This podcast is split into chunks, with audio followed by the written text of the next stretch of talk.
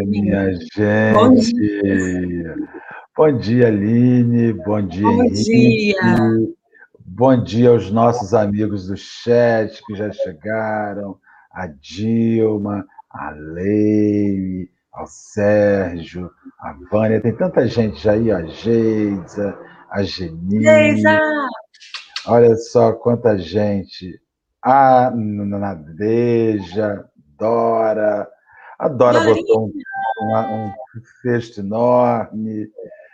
A Rosângela, Nossa Senhora, ao Marcelo.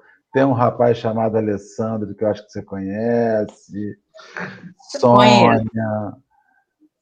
Dalva, Kátia, Jesus, é muita gente logo de manhã. Patrícia, Mila, Luciene, Silmeri. Luciene. Ivone. Ivone também está aqui, Fátima, meu Jesus, é muita gente, não dá para colocar todos os nomes, Sônia Vale, minha amiga querida, enfim, todos esses nossos amigos, esses nossos irmãos, para estarmos em mais esse encontro do Café com o Evangelho. É uma alegria enorme estarmos com os nossos companheiros, com Henrique, esse querido, com a Aline, com todos os nossos amigos que estão aqui. Antes de nós iniciarmos e a Aline se apresentar, eu vou fazer a oração inicial, pedindo sempre a presença dos bons espíritos, para que eles nos assistam nessa manhã, para que eles nos deem discernimento, para que eles nos deem capacidade de reflexão e que nós possamos, se nós não vamos ajudar ninguém no chat, nós possamos nos ajudar, Marcelo, Aline e Henrique, para a gente fazer um trabalho de ajuda em cima da mensagem, mas esperamos também ajudar aqueles que nos assistem. Então, nós vamos orar. Senhor Jesus, nesta manhã linda, onde estamos vivendo tantas experiências, Senhor, nós queremos te pedir, abençoar a nós que estamos aqui nesse momento de trabalho no bem, abençoar aos encarnados que nos acompanham, da mesma sorte aos desencarnados que vão estar junto com a gente. Que o Senhor possa nos amparar nesse café com o Evangelho e nos amparar no decorrer do dia. Graças a Deus que assim seja. Aline, meu amor, apresente-se, por favor, para os nossos amigos, diga um pouquinho quem você é, para depois começarmos os nossos estudos. Bom dia, primeiramente. É, muita gente que, que assiste aí, com certeza já me conhece, né? Porque eu frequentei um bom tempo a, a Casa Suave Caminho, né? E, mas aí, por motivos é, de trabalho do meu esposo e tal, nós tivemos que ir para o Rio, né? Mas, assim, é, conheço a maior parte das pessoas lá e com certeza elas também me conhecem. Então, acho que as apresentações já, já estão feitas. E para quem não conhece, né? Eu sou a Línia, né? Frequentei as casas Suave Caminho um bom tempo e continuo frequentando, mesmo que virtualmente, né? Mas, assim, é uma casa, assim, que mora no meu coração. hoje em dia eu frequento o SEMA, lá no Rio, né? Mas, assim, a Suave Caminho é... Ai, vou dar uma de Dora agora.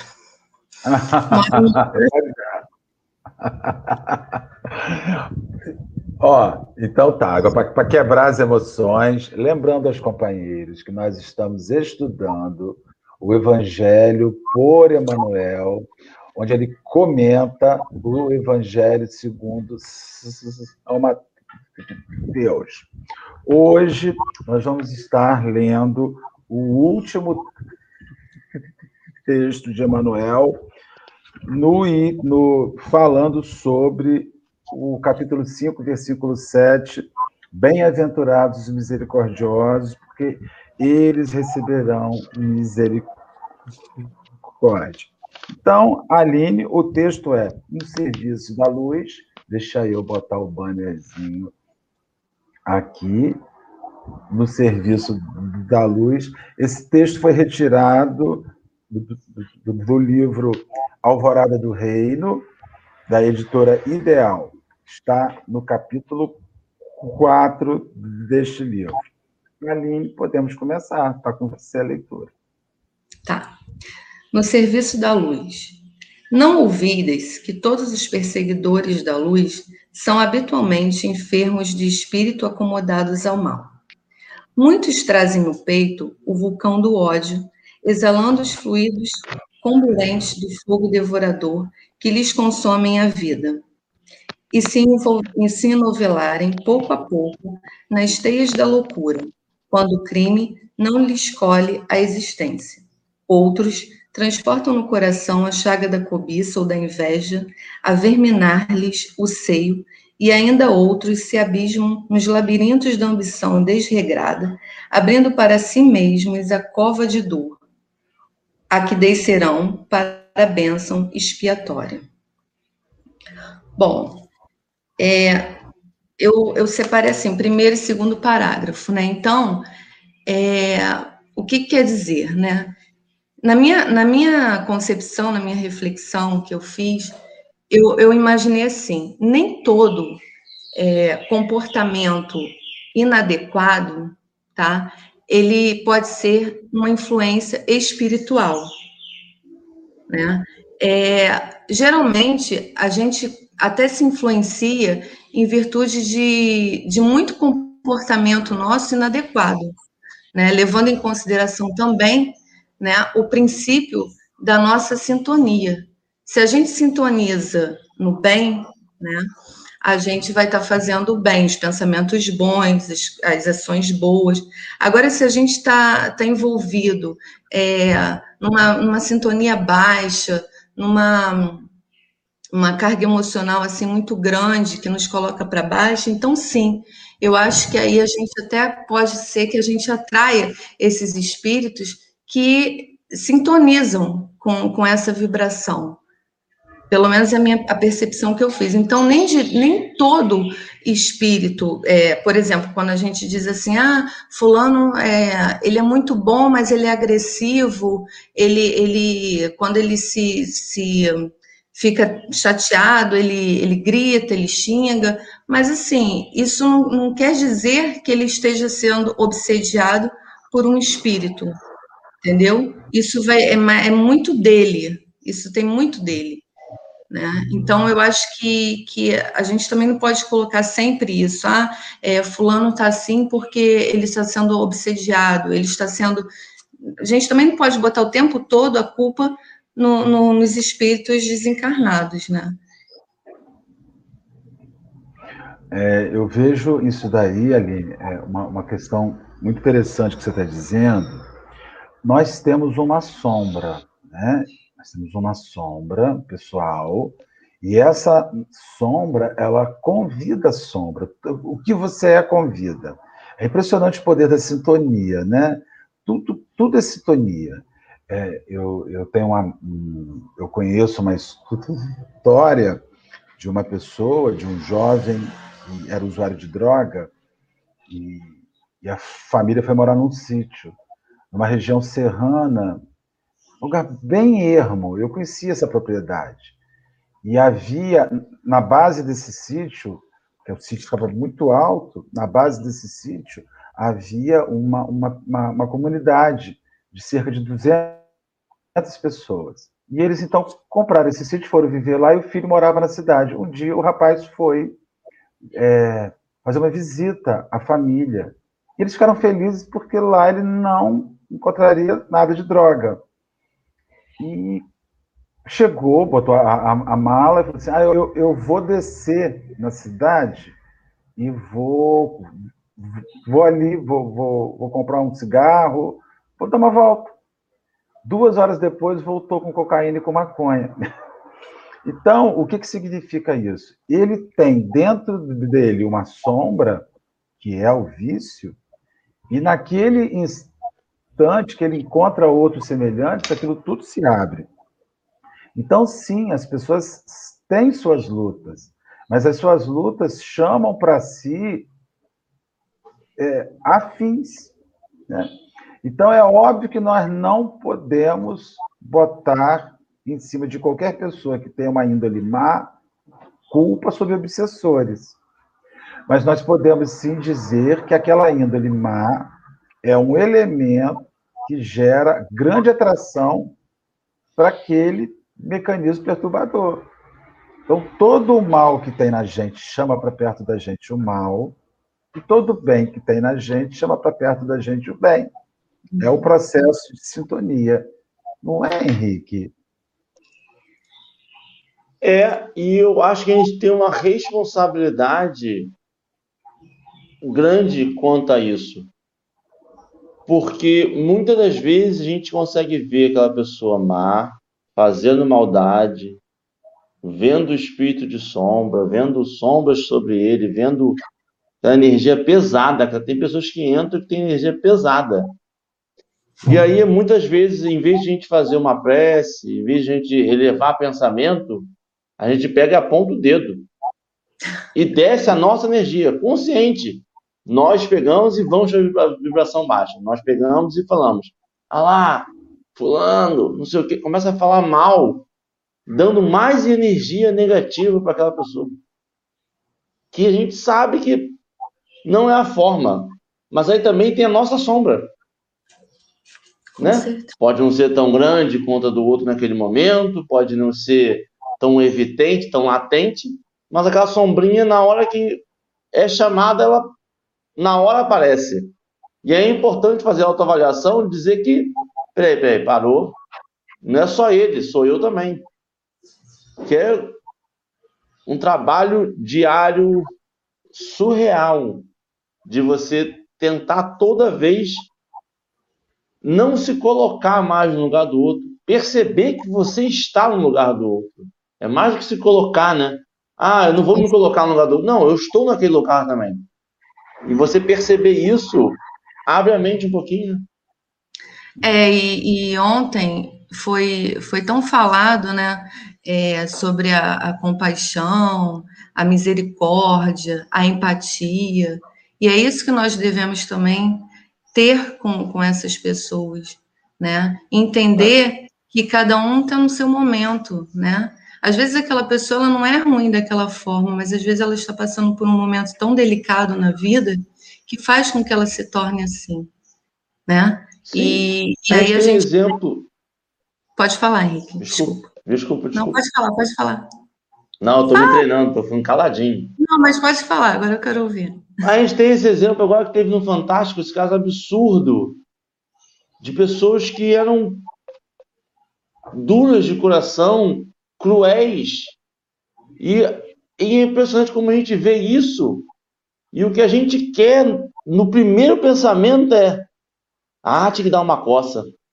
É o primeiro pensamento que vem à nossa cabeça é uma coça. Ah, uma coça. Na minha vez, se eu tivesse ali, eu dava uma coça.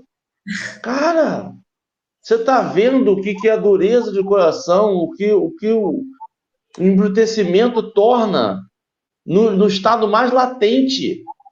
E aí você, em vez de ir para a luz, em vez de você fazer uma prece, em vez de você tentar levar o pensamento, o primeiro pensamento que você tem é, ah, eu dava uma coça. Aí você vê que tem que trabalhar muito ainda. Muita gente tem que se trabalhar. Né? Não somos perfeitos, estamos aqui justamente como o Marcelo falou anteriormente para mim, né? É, se a gente não tem como ajudar, né, que a gente possa, né, se ajudar, né? Que possamos nos ajudar, né? Porque isso daqui, eu sempre tinha muito medo, Marcelo, de, é, eu sempre comentava com a Alessandra, ai, eu, uma vez eu fui fazer uma, uma palestrinha lá para as mães, né?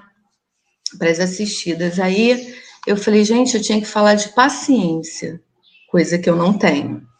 E aí eu falei, Alessandro, como é que eu vou chegar e vou falar de paciência para essas pessoas, isso é uma coisa que eu não tenho. Como é que eu vou chegar lá? Tenha paciência ou alguma coisa relacionada à paciência. Ele falou, Aline, olha só, isso serve para você. E, e, a mesma coisa, né, quando, quando eu, eu vim para aqui para o café, eu falei, gente, eu vou, vou falar é, no serviço da luz e tal, mas aí, a gente fica com aquele receio, né? Mas é como o Marcelo falou, isso é primeiramente para a gente para a gente aprender, porque a gente tem muito que aprender, né? Porque às vezes as pessoas, é, é, a gente olha aquele palestrante lá na frente, eu digo por mim, a gente endeusa ele assim, a gente fala, nossa, mas esse cara, ele falou tudo, poxa, sabe? Ele falou tudo que eu queria escutar, ele, ele tocou ali na minha ferida e tal, e aí você passa a, a a não nunca não perder as palestras, toda hora, ah, é fulano eu vou, é ciclano eu vou, entendeu? E aí você acaba idealizando aquela pessoa e ela é uma pessoa normal, a gente, ela erra, ela tem erros, né? É que nem você chegar e você frequenta é, uma instituição religiosa, aí você olha aquela pessoa, nossa, aquela pessoa é maravilhosa. Aí quando você está na rua assim, se depara com alguma situação, aquela pessoa está enfurecida, tá? Aí você já, aí por isso você já vai fazer um, um questionamento daquela pessoa ela pode ser aquela pessoa, só que ela estava num momento de né, indignação ou de tristeza ou sei lá o quê. Né? Então a gente tem que ver que, que somos é, é seres humanos, que erramos, né? E que a gente está aqui para aprender. Aline. E que não no, desqualifica a obra, né? Não. Com certeza. E que não desqualifica a obra. O fato dele errar não torna ele menor, torna ele humano. Com certeza. No, o primeiro parágrafo, ele diz assim: perseguidores da luz são habitualmente enfermos.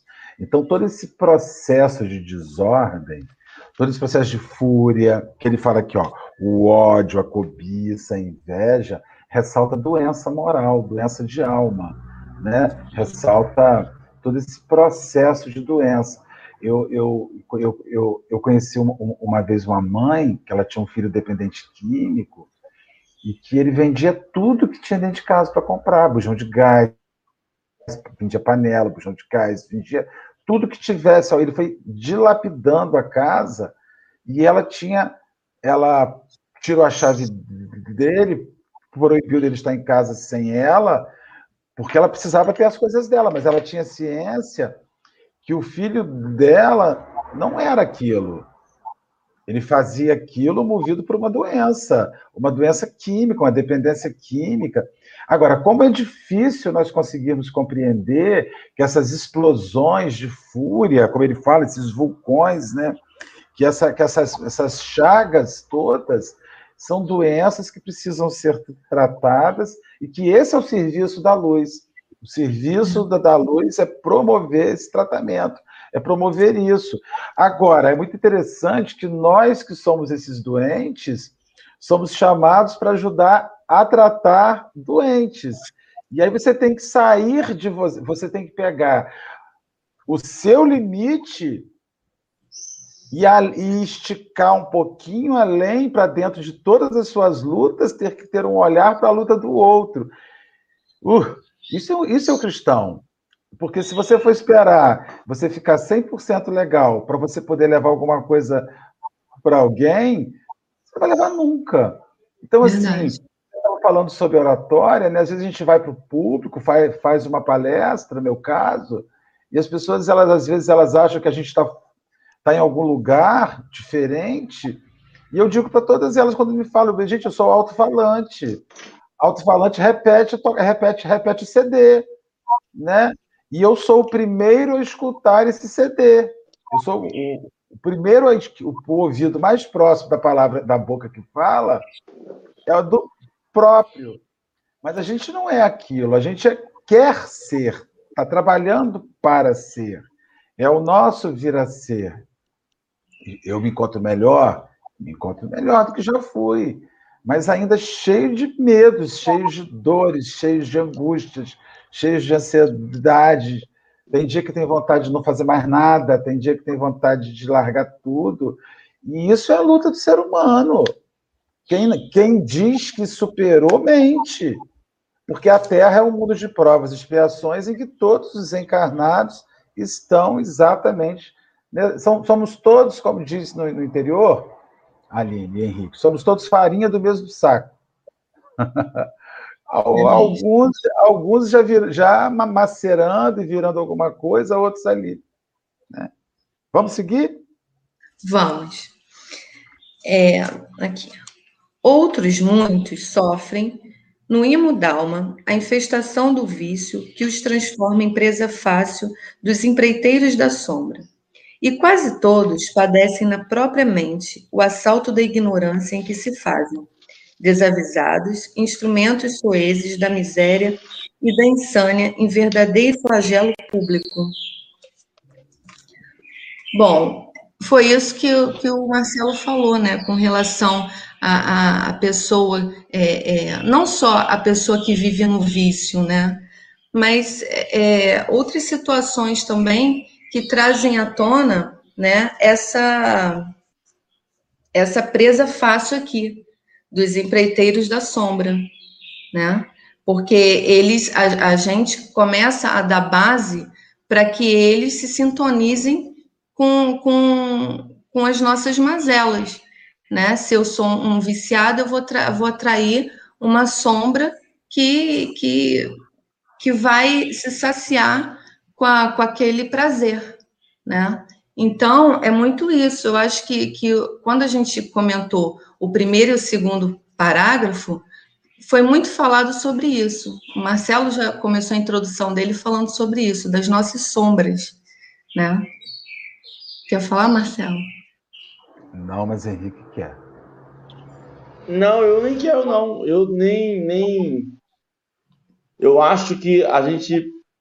Tá vendo como algumas é influências. Não, queria não. Nossa, mas. influências. Posso falar? Ele está de parabéns hoje. Obrigada, Henrique. Você hoje me deu um Aonde? presente. Tem hora que ele fica. Gente. Mas hoje ele está. Tô gostando, tô gostando. É porque algumas a gente acha algumas influências, alguns a gente pensa em influência, a gente pensa em algo muito energético, algo espiritual. E algumas coisas desse, desse espiritual, algumas coisas são materializadas mesmo. Você vê aquele, aquele clássico que minha mãe sempre me falava Diga-me com quem andas, que eu te direi quem és. Olha as más companhias. E essas más companhias, elas não vêm aleatório. Você não deu, não joga um dado e fala assim: hoje você vai encontrar uma pessoa boa, hoje você vai encontrar uma pessoa ruim. Minha mãe não fica tocando tambor no casa assim, energias boas, meu filho que vai, com energias boas, meu filho que vai. Ela até faz a prece até hoje, reza, Oi. tem texto, tudo, tudo. Henrique, deixa eu só te cortar. Ou então diz assim: diz-me com quem és e te direi com quem andas. Essa também. minha mãe ainda não descobriu. Vamos deixar ela quieta, que ela não escute essa conversa, porque minha mãe é protetora, então ela acha que os outros fazem o mal, não sou eu que atraio, entendeu? Tem esse negócio da síndrome aí do, do é. filho anjo. Graças é a, a Deus. Mamãe. Da compaixão, da misericórdia, da compreensão. Mãe é mãe, né? É, e a gente percebe que a gente atrai. A gente percebe que a gente atrai, por exemplo, essa história que o Marcelo falou. A pessoa foi para o sítio, não sei o quê, para fugir dos vícios. Se uma outra pessoa que não tivesse essa energia do vício, esse vício, ela talvez demorasse um mês para encontrar alguém que vendesse, que desse. Esta pessoa está tão na influência que ela consegue sentir quem é e ela provavelmente nem gastou dinheiro. Alguém deu para ela. Coisas que a gente hoje, se a gente sair, a gente não ganha nada na rua. Mas a energia dela atrai tanto ela consegue saber exatamente quem usa, quem tem e quem é capaz de dar para ela para se infligir o mal. E aí a gente tem que começar a perceber que isso acontece para o bem também. Mas infelizmente a atração do mal a gente sintoniza mais rápido né? E isso acontece até com a gente no dia a dia também, né? Por exemplo, eu, eu às vezes eu me percebo assim, se eu acordar um dia que eu tô de mau humor com alguma coisa, aquele dia para mim já se torna péssimo. Vem, tudo acontece comigo. Tudo. Impressionante. E contamina o outro. E contamina o outro. Aí quando você vê a Alessandra tá mal, aí quando você vê. Gente, o que, que houve? Aí às vezes é um bom dia errado que você. Não é? Desse jeito. Então, é, é, sorte que meu marido ele é bem misericordioso e tem compaixão, sabe? Porque senão, porque tem dias assim que eu tô virada no saci, entendeu? Mas é aquela coisa, é, a gente está na caminhada, né? Tem um, um livro da dona Sueli Calda Schubert, Obsessão e Desobsessão, onde ela fala sobre o processo obsessivo. Então, ela diz que o processo obsessivo, né, ele tem cinco vertentes. A gente, quando, normalmente, quando você pensa em obsessão, você pensa em obsessão do morto para o vivo. Né? Normalmente, quem chega no centro espírita fala assim: ah, eu estou sendo muito obsidiado, tem um morto me perturbando. Mas ela diz que a obsessão ela começa entre vivos, entre encarnados. Pessoas encarnadas se perturbam. Pessoas encarnadas fazem sombra umas nas outras. Pessoas encarnadas criam vínculos perturbadores. Então, é, são aqueles ele elementos que, que agregam-se na nossa vida, e aí é importante a gente fazer. Eu vou advogar pelo diabo. Advogar pelo diabo, eu vou advogar pelo perturbador. Porque, na verdade, o perturbador precisa encontrar espaço na gente para perturbar. Precisa encontrar predisposição na gente para perturbar. As pessoas elas falam muito assim: ah, nós temos que acabar com o narcotráfico, então temos que mandar dizimar o traficante. O traficante precisa ser dizimado, o traficante precisa ter pena de morte. Tem gente que fala assim: pena de morte para o traficante. Mas, gente, a cocaína não sai voando da mão do traficante e entra voando no nariz de quem usa. Há Ela um vem lá de cima, né? Não, exatamente. Há um movimento de demanda, de igual comércio, de oferta e de procura. Né? As, as pessoas elas cometem os seus crimes ao disponibilizar, mas há pessoas que estão dispostas em consumir. Então, assim, há uma parceria. E isso é importantíssimo quando a gente fala sobre no ato da perturbação, que em tudo há uma parceria, em tudo há um mecanismo. Então, assim, acusar a sombra por nos fazer mal é isentar-se e eximir-se da sua cota dos 50% de participação de tudo que está acontecendo ali. E, então, assim, muitos outros sofrem no hino da alma infestação de vício que os transforma em presa fácil dos empreiteiros da sombra. Ou seja, o vício começa em você. E esse vício que começa em você dá sinal a alguém que está disposto a saciá-lo. Né? Dá alguém que dá sinal assim. Então você tem que reconhecer o seu limite. Você tem que reconhecer esse é o seu serviço de luz.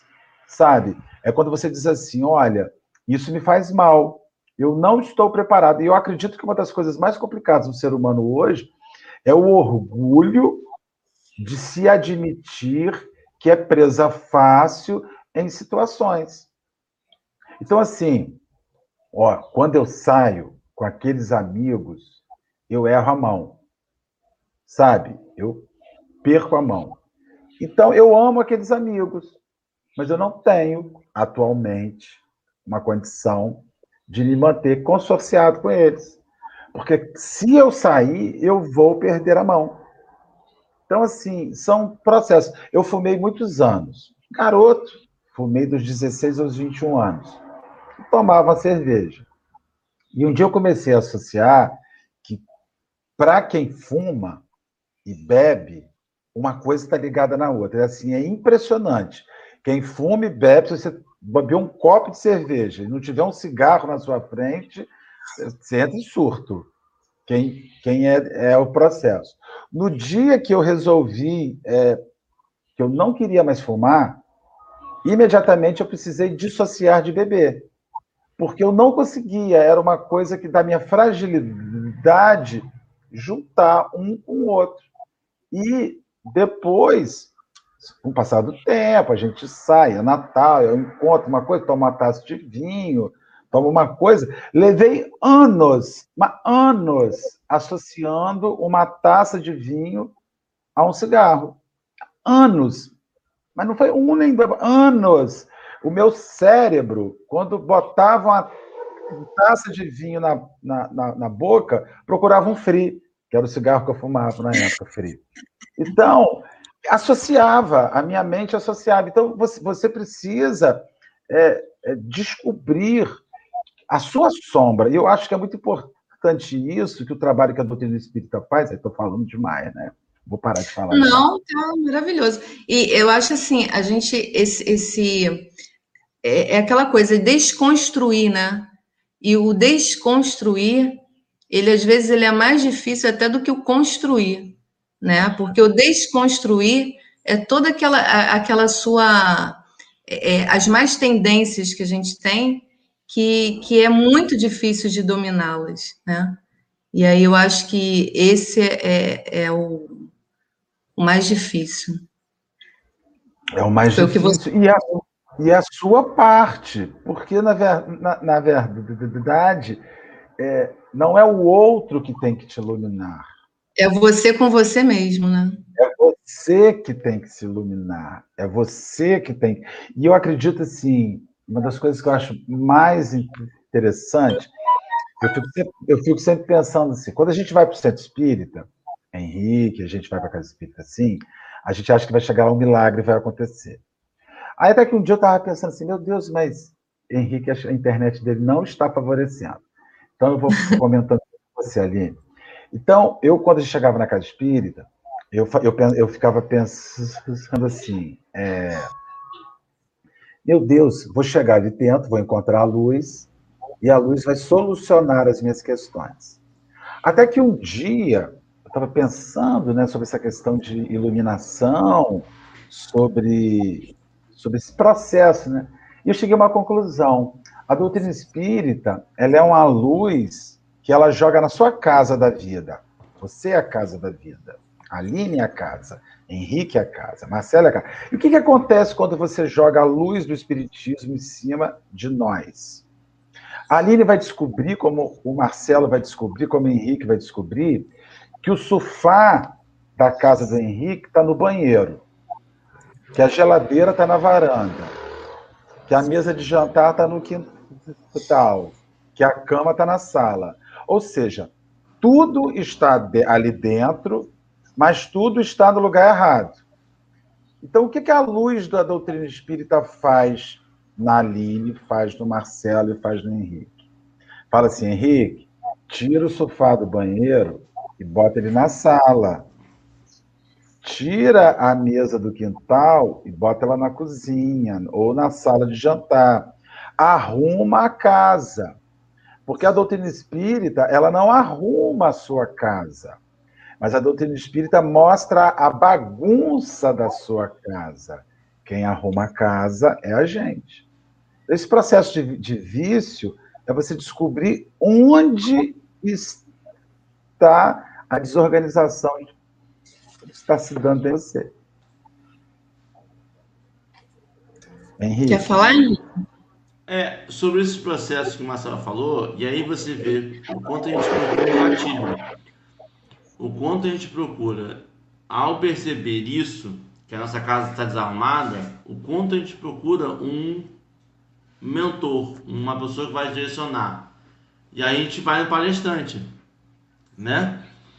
E aí a gente percebe o que a gente quer é um guia. O que a gente quer é um terapeuta.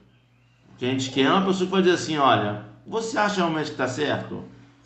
E o que a gente acaba fazendo, em vez de fazer uma análise do nosso, a gente acaba incorrendo de tanto seguir o palestrante, tanto seguir uma, uma, um, o direcionador, a gente acaba vivenciando o que o orador, que aquela pessoa está vivenciando e não a nossa. E aí a gente entra em outra desordem. Quando as, as pessoas falam que a vida é caótica, a vida é complicada, a vida é desesperançosa, é porque você não tem tábua de salvação, pessoa física. Você tem doutrina, você tem uma palavra, um livro, e tem pessoas que interpretam aquele livro e que falam e você tem amizades, você tem família, mas você não pode depositar todas as suas fichas nas pessoas, porque tem família que abandona, tem amigo que não é amigo, e você não sabe o quanto ir até que realmente você precise ser salvo, e tem pessoas que viram as costas, que não querem ver você assim, e aí não querem ver porque na verdade elas também são fracas e não querem ver a fraqueza em você, e você tem que viver uma, uma persona de fortaleza. E a gente. A, é uma coisa que a gente tem que entender que não tem atalho, não tem macete, não tem. Não tem. É cair, levantar, seguir. Cair, levantar e seguir. Todo dia. Não tem ninguém. A gente tem algumas pessoas que a gente consegue falar assim, nossa, aquela pessoa ali, Jesus amado. Se eu chegar Aquela pessoa ali, ali, como disse o meu jardineiro para o meu marido, é interessante. É interessante, sim. Tem pessoas interessantes. Ele, olha só, você é uma pessoa interessante. Eu acho que ele queria falar que era legal, que era bom. Aí ele falou que é interessante. Eu gostei dessa palavra, interessante. Agora, isso que você falou, Henrique, é, é uma coisa muito séria mesmo. É, não é só na, na casa espírita que a gente procura aquele auxílio, né? Às vezes a gente vai também num psicólogo, né? Como eu já fui, e a gente quer que ele diga tudo exatamente como a gente tem que fazer, deve fazer, como proceder, e não é assim. Porque você vai lá, ele vai até te mostrar uma coisa que você não, né, uma maneira diferente de ver aquela situação. E o psicólogo ele faz tudo muito mais fácil, né? A verdade é essa. Então, quando você está lá, você, oh, maravilha. Quando chega em casa, você despenca, porque não era nada daquilo que você achou que era uma maravilha. Então, é, é aquela coisa, não adianta a gente procurar o profissional, né, se a gente não consegue se entender. Né? E o Alessandro fala muito isso para mim. Aline, não adianta você ir num psicólogo achando que você vai achar a cura e a solução para todos os males né? Porque muita coisa está aí dentro de você, muita coisa tem que ser trabalhada dentro de você. E, e, é realmente verdade, porque a gente até fica meio decepcionado com o psicólogo.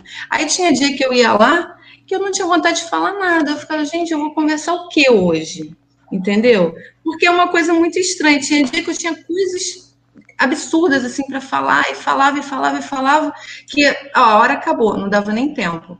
No dia seguinte, assim, na próxima, eu já não tinha mais nada para falar, entendeu? Vou falar de quê? Aí ficava conversando aleatoriamente e tal. Então, você vê que o problema não é o, o, o profissional, não é ele que vai te solucionar. Tanto que às vezes eu chegava em casa, conversava com a Alessandra, eu me sentia melhor. Aí eu pensei assim, eu me dei alta do psicólogo. Eu falei, gente, realmente, ele tem razão. Se eu não fizer por mim, se eu não tentar me entender, se eu não tentar me melhorar, não é o psicólogo que vai me dar a solução entendeu? Ele, ele é uma base, né? E não vou desmerecer o profissional, ele é uma base, tanto que pô, é, ele vê coisas, ele te dá entendimentos que você não tem naquele momento. Só que você tem que trabalhar isso dentro de você.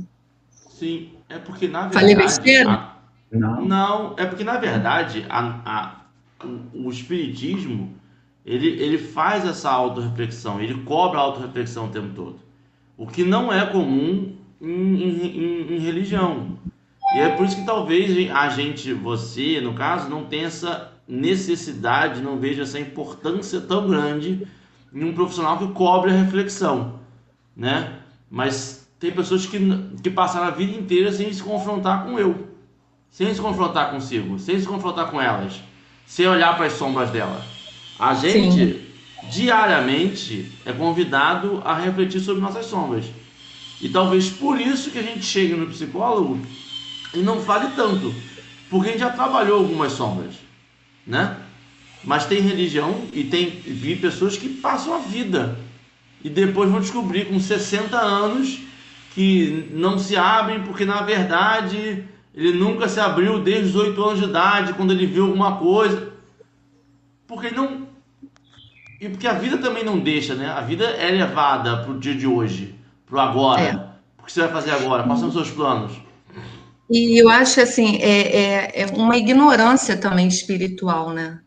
Quando a pessoa ela, ela ignora de certa forma, é, não é no sentido de ignorar, ela, ela às vezes procura, não procura é, a, a, o estudo, não procura a vivência nesse lado espiritual, e aí ela acaba se é, distanciando até mesmo pelos desafios que, que, a vida impõe, né? A rotina.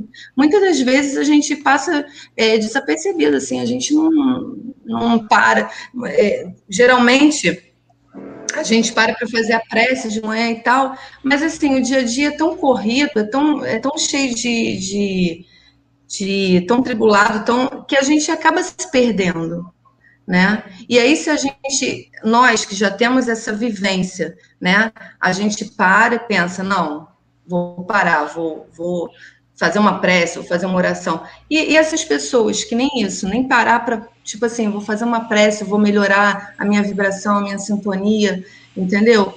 Não é porque ela não queira, é porque realmente ela, ela tem essa, essa ignorância espiritual, né? De ignorar, não é de.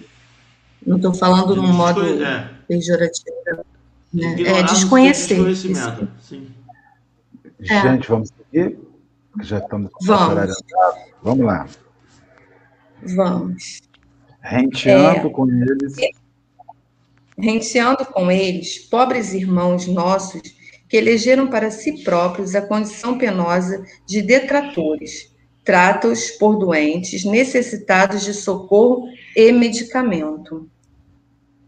Conhecendo-os de perto, lembrou Jesus no nome a bem-aventurança reservada no mundo aos que exerçam, exerçam o perdão e a misericórdia.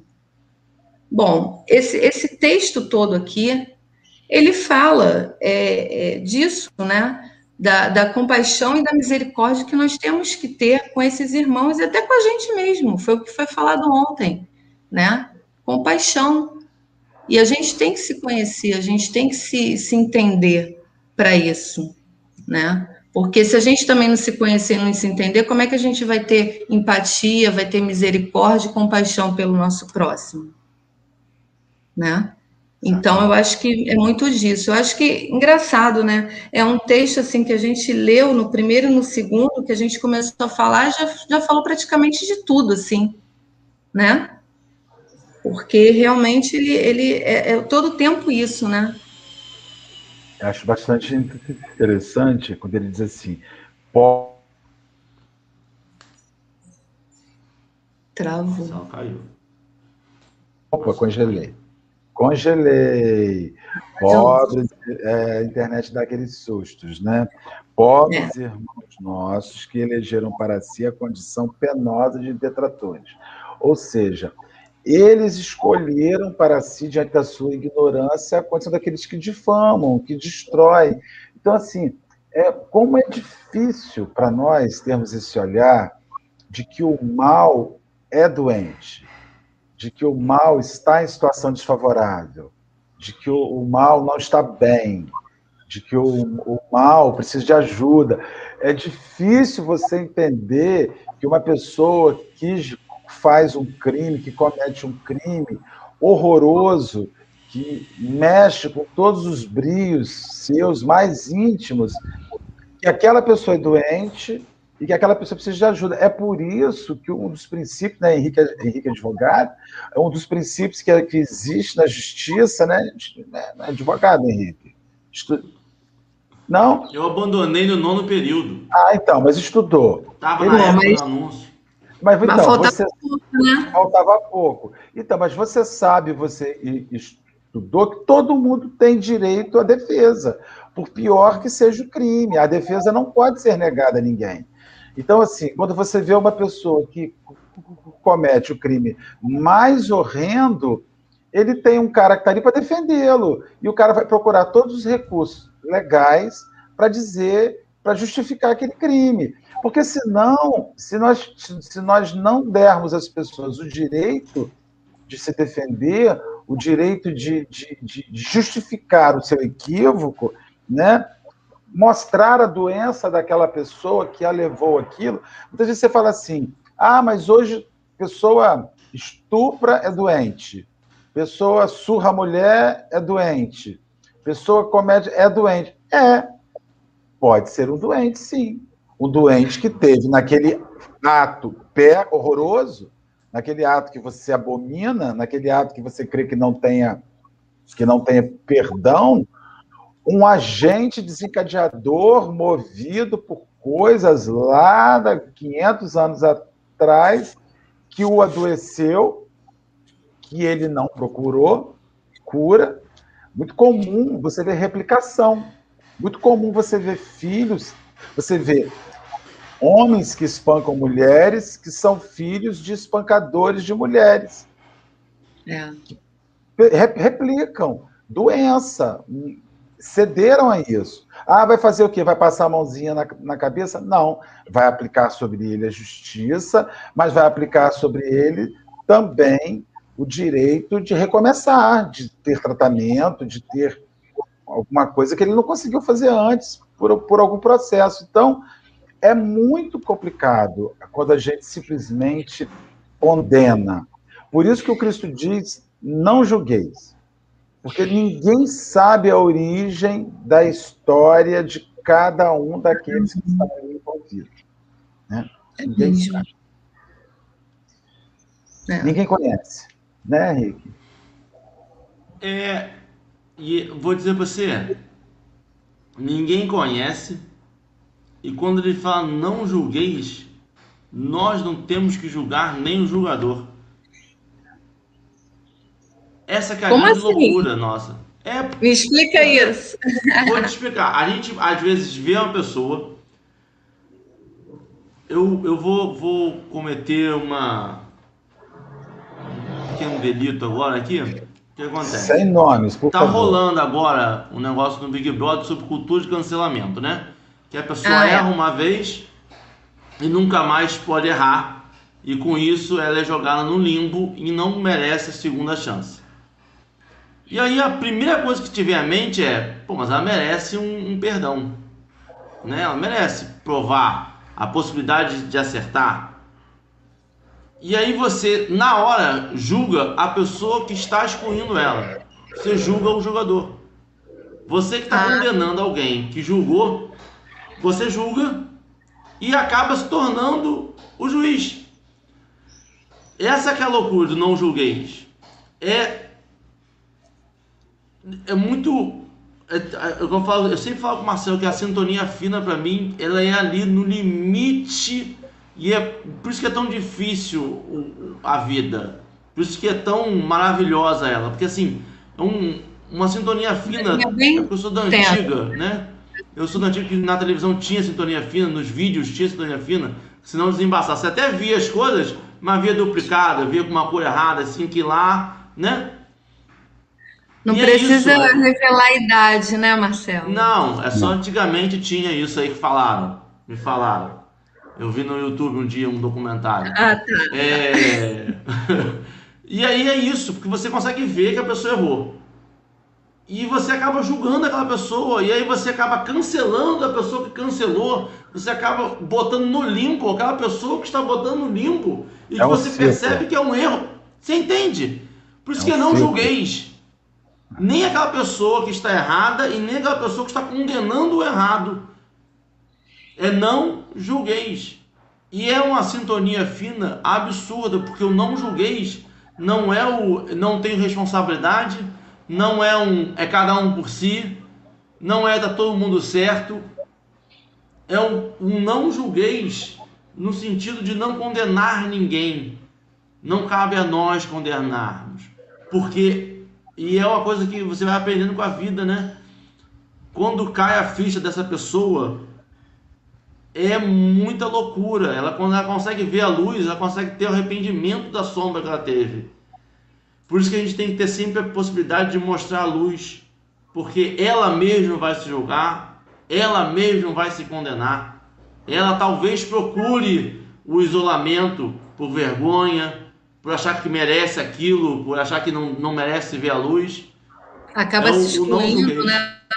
Se afastando das pessoas. Então vamos seguir, Aline? Vamos. E é ainda por esse motivo que a última hora, circulado por eles nos tormentos da cruz, o Senhor recomendou-os a tolerância divina. E ao invés de aceitar-lhes injúrias e desafios, preferiu segregá-los no hospital da oração. É, é aquilo, né? Oração e prece.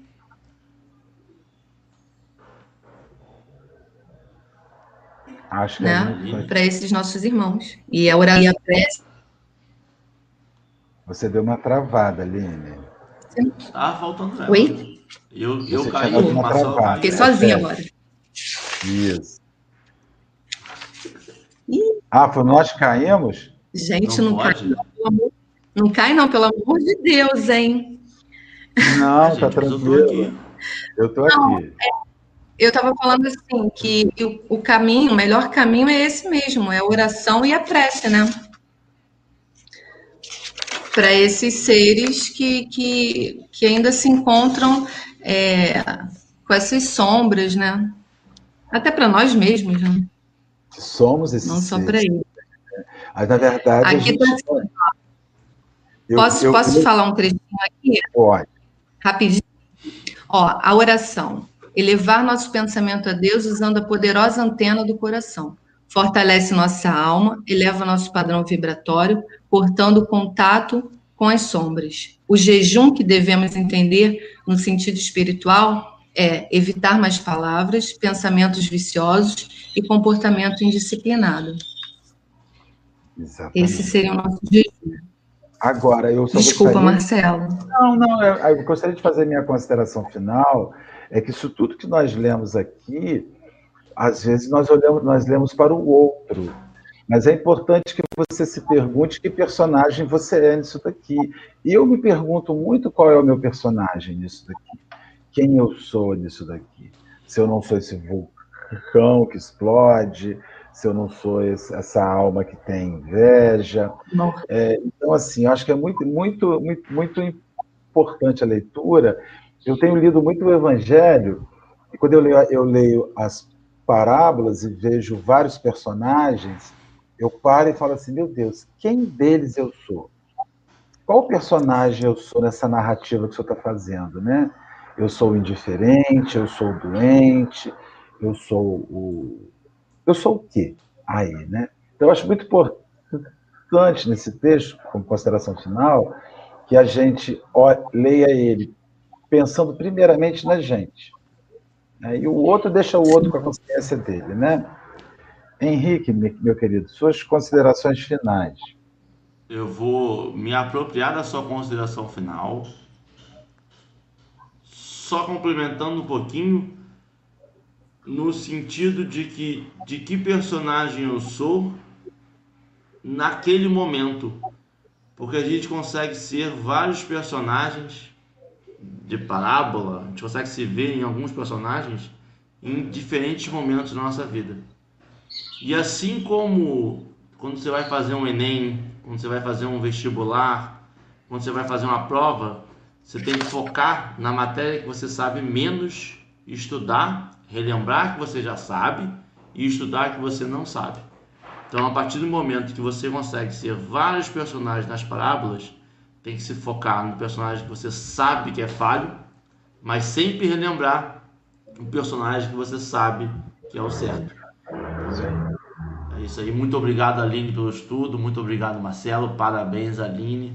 Parabéns, Marcelo, pelo Obrigada. estudo. Parabéns, pessoal do chat. Parabéns, Henrique. Parabéns, Aline. Aline, suas considerações finais, para você fazer a prece logo em seguida.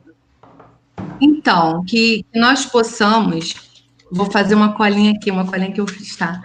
Que nós possamos acordar esse anjo que dorme dentro de nós, né? Filhos de Deus que nós somos, e que possamos nos habilitar a evitar as influências das sombras e até mesmo afastar, desculpa, os brutos do além que assediam as suas vítimas. Né? Então, acho que isso, esse, esse é, um serviço da luz é bem isso, né? É estarmos sempre em oração, sempre em prece, é, sempre tentando vibrar no bem. Sei que no dia a dia, como o Henrique falou, né, é difícil a gente, a gente é, é, disciplina, disciplina, disciplina, porque volte e meia a gente está se pegando no erro, né? E isso acontece, somos falhos, mas que nós possamos, de certa forma, é, treinar, sempre na disciplina. Eu queria agradecer muito a vocês, tá? Se eu falei alguma coisa, espero que. Foi ótimo. E tenha saído certo. Você tem, você tem o livro que você quer ler? Eu caí aqui. Ah. ah, já pode? Pode, pode ler, pode, depois pode fazer a prece. Tá. Ceifa de Luz, do livro, tá? Chico Xavier, pelo Espírito Emmanuel. Ilumina um destellos. Vós sois a luz do mundo. Jesus. Mateus, capítulo 5, versículo 14. Observa em torno de ti a noite da culpa, as trevas da delinquência, as sombras da obsessão, o labirinto das provas, as furnas da indiferença, os cárceres do egoísmo, as tocas da ignorância, o nevoeiro da angústia, as nuvens do sofrimento, a neblina das lágrimas.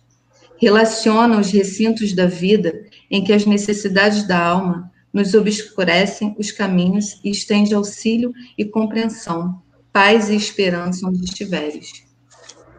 Disse-nos o Cristo: sois a luz do mundo, e toda criatura é uma fonte de luz, por ser, em si, uma fonte de amor.